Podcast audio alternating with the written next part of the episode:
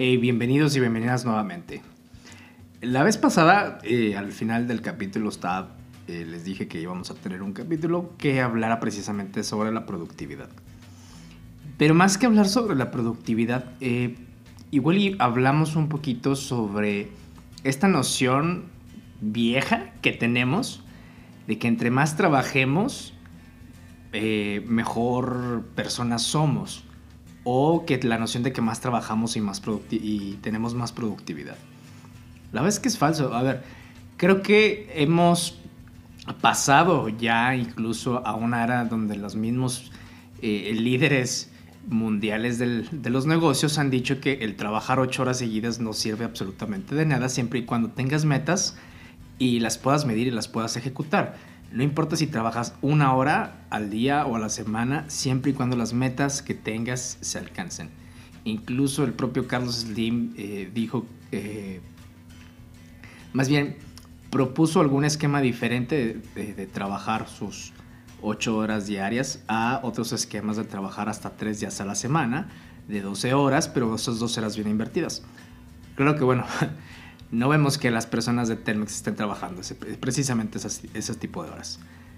Pero más allá de eso es precisamente también quitarnos esas nociones de que tenemos que trabajar las 16 horas seguidas al día para que la gente vea o que nos también demostrarnos a nosotros y a nosotros mismos que trabajamos, que le dedicamos al trabajo y que somos personas 100% comprometidas con lo que estamos haciendo.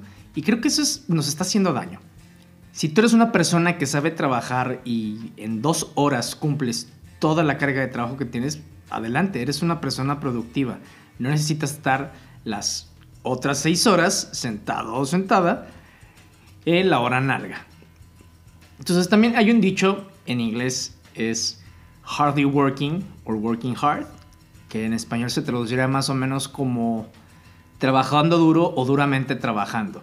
Y es precisamente esto, no por el, hecho de pasar las n cantidad de horas ocupándonos, somos personas productivas y eso lo tenemos que entender. Y bueno, se escucha a veces fácil decirlo, pero las realidades laborales son totalmente diferentes. Pero entonces pues tenemos que empezar a tener este tipo de pláticas entre nosotros y nosotras mismas, pues para ir desmistificando todo este tipo de, de prácticas que las empresas es ¿Sabes qué? Si eres una. Esta persona no tiene horario laboral, llega bien temprano, se va bien tarde, es una persona súper comprometida. Y pues puede ser lo más falso del mundo. Puede ser una persona que se haga pendeja todo el día y no haga nada, pero pues a, final de cuentas, como todo mundo la ve o todo mundo lo ve, pues todo el mundo va a pensar que precisamente es una persona que trabaja muchísimo y que está 100% comprometida con la organización.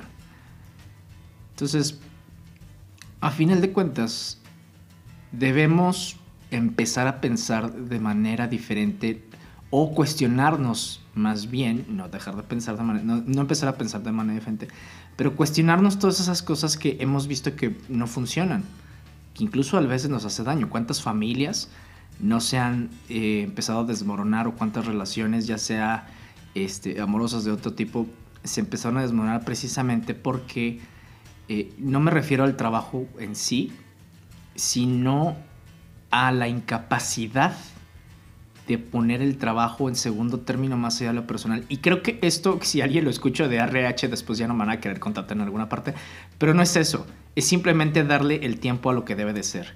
Si algo merece una absoluta urgencia, se hace.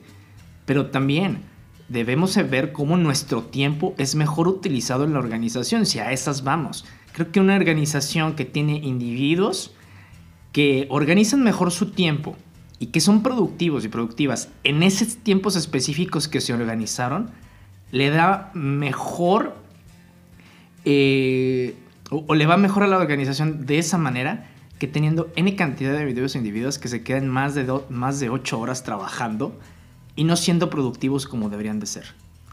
También, bueno, ahí empiezan otros eh, otra forma de ver incluso hasta las vacaciones. Pero pues de eso hablaremos en otro tipo de... En otro episodio. En el siguiente, todavía no sé de qué vamos a hablar, pero bueno, hasta la siguiente.